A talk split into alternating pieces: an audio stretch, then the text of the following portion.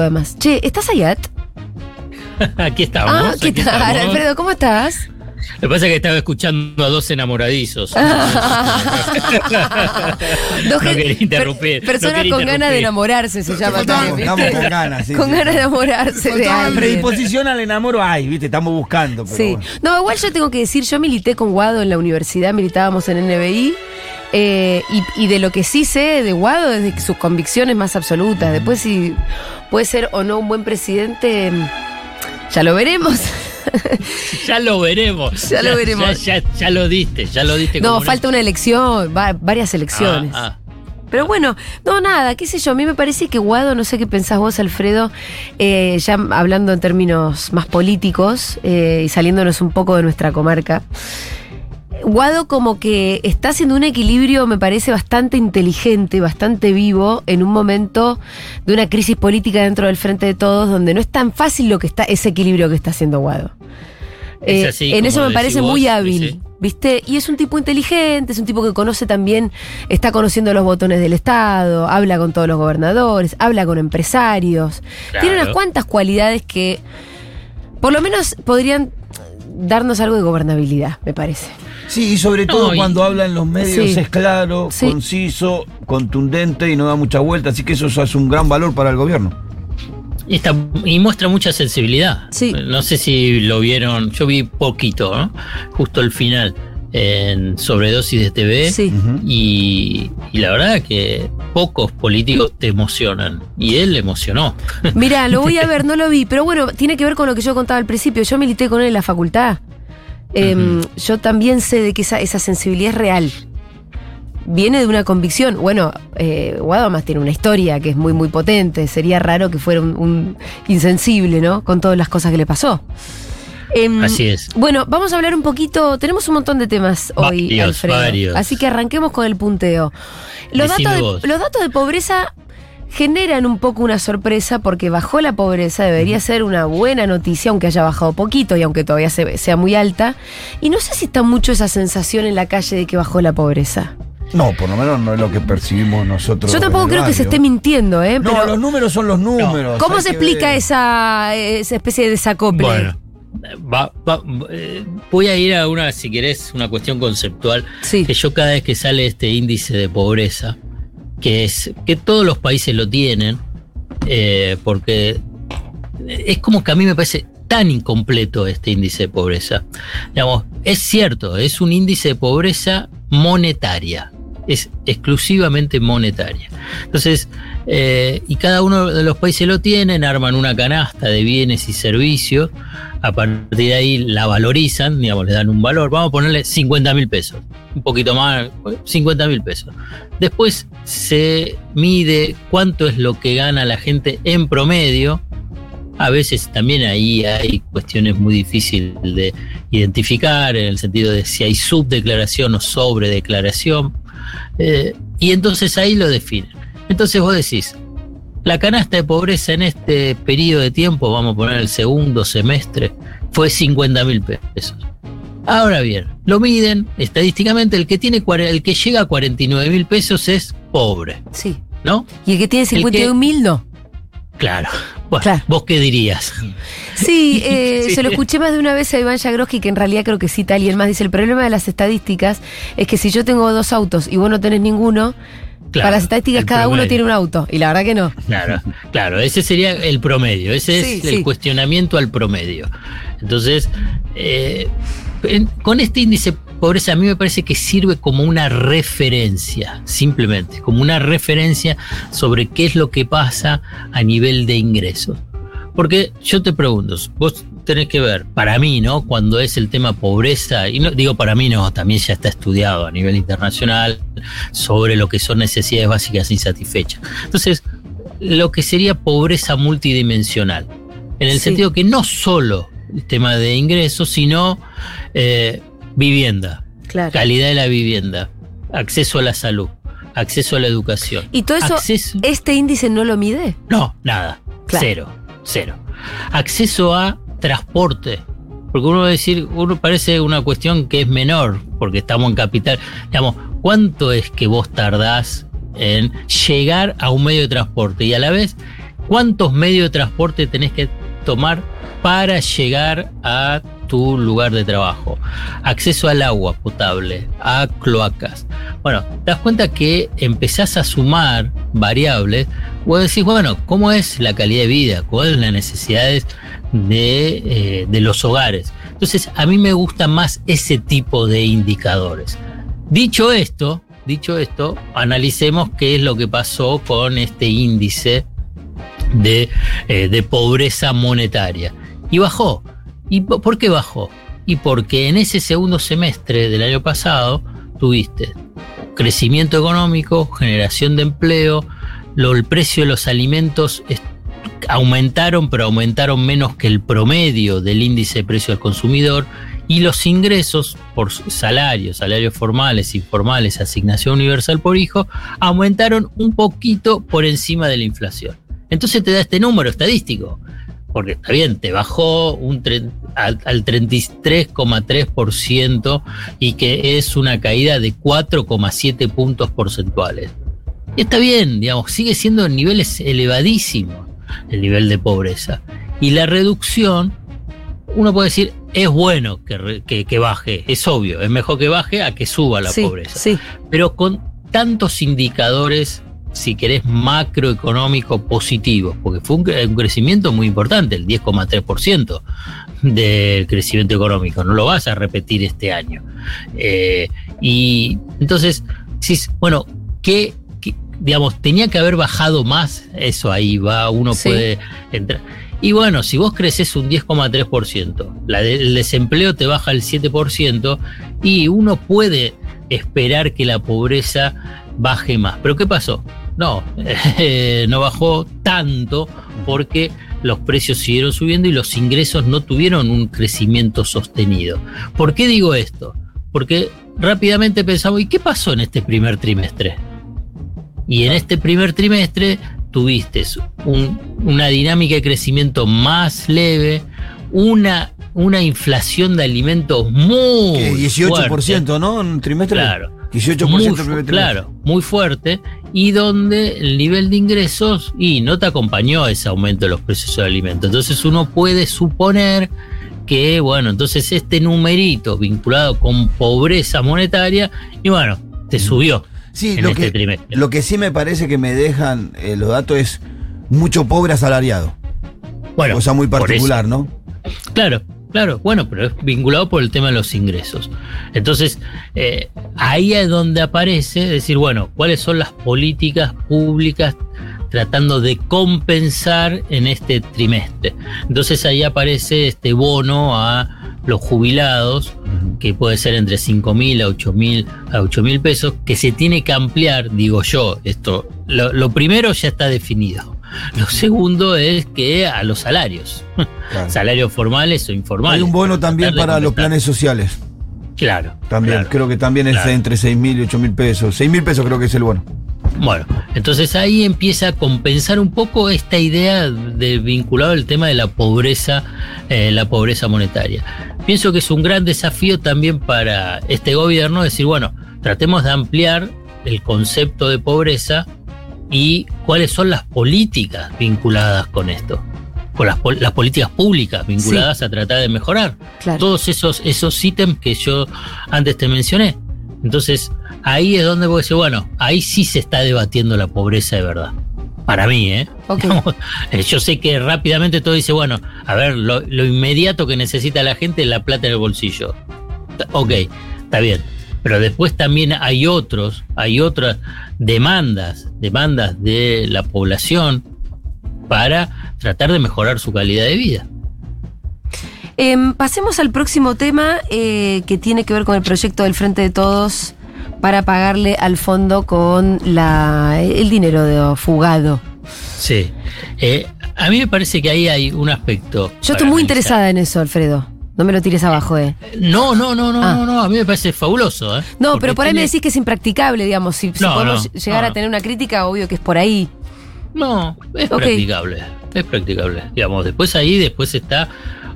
Eh, la Déjame voluntad. que te diga, digamos. Sí. No, y, y la relación es a nivel con, fundamentalmente con Estados Unidos y con otras potencias, que es el intercambio de información. Y las, y las penas más concretas y grandes eh, para evasores. Me parece que si no acompaña a la justicia. No, pero, digamos, si hay uno que eh, se presenta y paga ese 20%, no hay pena. Digamos. No. Hay pena, sí. Pero no, yo me refiero a la, a la continuidad de elevación. Evidentemente, en la Argentina es gratis evadir. Nosotros, eh, a ver, Matías hizo una nota, Matu hizo una nota Sí. en, un- en Recoleta y la gente, como decía Fito, no tenía ningún problema de, de reconocer que tenía plata afuera. Sí, incluso el que no tiene plata afuera quiere decir que la tiene. Claro, ¿entendés? Como- no hay una vergüenza sobre no hay eso. un- no, no hay una concepción de delito pareciera sobre la evasión y quienes evaden no tienen miedo a la justicia. Son varias cosas. Una es la evasión. La evasión a nivel local, pues la evasión en el sentido de que tengo está en el exterior y no está declarado. Pero hay muchos que están afuera y están declarados. Digamos, ¿por qué te digo esto? Porque antes del blanqueo de Macri, te hubiese dicho, mira, casi todo está sin declarar. Pero el blanqueo de Macri, que fue, además, que fue para él, para, no para no directamente, pero para su familia, legado, testaferro y, y socios, que le sirvió para blanquear, pese a que no pudo, estamos, un éxito fenomenal. Hubo un blanqueo impactante a nivel, Sí. incluso uno de los blanqueos más importantes a nivel mundial, a nivel de monto, pero más de 100 mil millones de dólares que se blanquearon. Entonces, ¿y por qué lo digo? En ese momento, digamos, tenías a los contadores, los abogados, el sistema local, los bancos internacionales, que inducían a, los, a sus clientes y a la gente a blanquear los que tenían la plata afuera. Muchos no la trajeron y quedó afuera, pero está blanqueado. Entonces, pero hay otra parte que no. Esa parte que no se pensar en Ay. esa. A mí me parece que no, no, no, no es eh, imposible. Vos ahí lo que se necesita es, digamos, agudizar y, y- e intensificar la presión para que haya información por parte de los fiscos de las potencias, fundamentalmente de Estados Unidos. Por eso me pareció una jugada genial que en el día que se presentó el proyecto, eh, los senadores del Frente de Todos, ese mismo día, ¿qué hizo Cristina? Se juntó con el embajador de Estados Unidos. Exacto. Y lo tuiteó. Claro, claro. Entonces, y, ade- y- y además diciendo que lo hizo, además de otras cositas que hablaron, qué sé yo, para que colabore Estados Unidos en la identificación de eh, los que evadieron, los que tienen plata no declarada.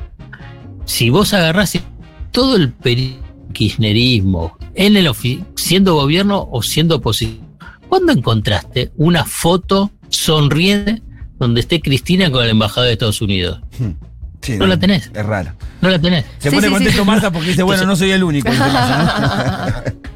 Bueno, claramente No, son, son claro. movidas que vienen de la mano, decís vos.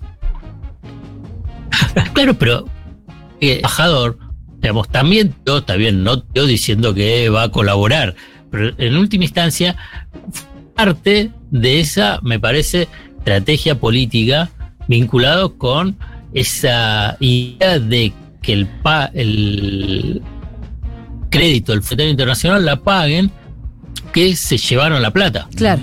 Ayer Sagasti en una entrevista, re- en una entrevista que le hicieron a Sagasti que La escuchamos Iván- recién. Iván, Sí. eh, bueno, ella lo que el, el uy, para se me fue lo que iba a decir. perdón. Recién la escuchamos en el resumen, de sí, hecho. sí, sí, no, me, pero me parece que es la misma no, entrevista. No, es no, lo que se decía, perdón, ahí me, me acordé de que este era un tema que ya se venía hablando cuando se estaba gestionando el acuerdo con el fondo, no era un tema que había aparecido ahora nuevo. Ah, con el fondo se había llegado a El hablar 10 de diciembre. Ya se había empezado a hablar cuando empezaron a hablar El con el acuerdo, desde, sí, ya se había tocado el tema, inclusive se charló, por lo que dijo Sagasti, se había charlado con el presidente, con el fondo inclusive, no era un tema que había aparecido nuevo en este momento, ya Cristina lo venía planteando desde antes. O sea, dos cosas.